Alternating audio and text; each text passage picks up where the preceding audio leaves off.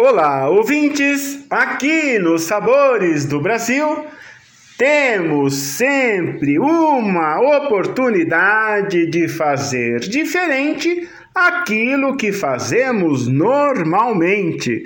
Ou seja, Cozinhar é um ato de desafio. Sim, um desafio à criatividade, às próprias necessidades, o desafio do cotidiano de responder aquela clássica pergunta que todo mundo já fez: O que é que tem para comer hoje?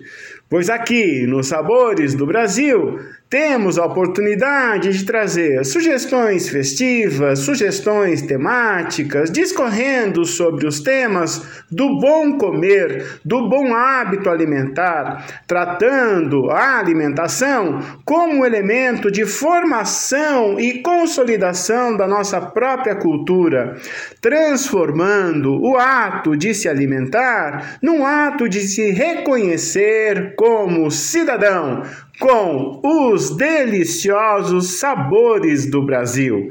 Enfim, o que para alguns pode representar uma atividade pouco prazerosa, para muitos outros é, na verdade, a oportunidade de disponibilizar os seus dons, oferecer com alegria e com disposição o trabalho do debruçar-se sobre o cotidiano na construção dos sabores para a deliciosa festa no céu da boca. É claro que nem todo dia é dia de festa, mas viver com o espírito de festa é, na verdade, uma conquista a se buscar, pois o próprio cotidiano é, na verdade, uma dádiva preciosa, um momento único e exclusivo, já que o amanhã está por vir e o que se fizer hoje, amanhã será passado, e um passado bem vivido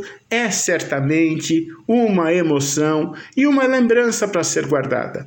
Como aquela velha receita de família, um sabor de infância, um sabor de viagem, um sabor do cotidiano, aquela refeição feita em partilha, em um momento em que, além dos sabores, construiu-se uma memória uma memória afetiva de bem viver, de bem partilhar.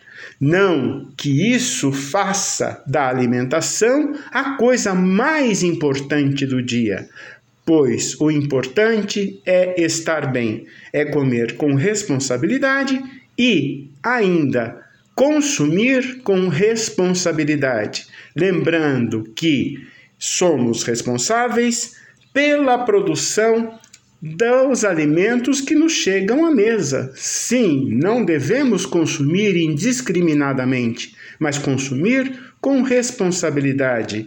E essa responsabilidade é, na verdade, um grande desafio para o cotidiano. E aquela velha e clássica pergunta: o que tem para comer hoje, na verdade, assume um caráter ainda mais responsável. O que é que eu vou comer hoje? E o que é que o meu comer, a minha refeição, representa em cima de toda uma cadeia produtiva?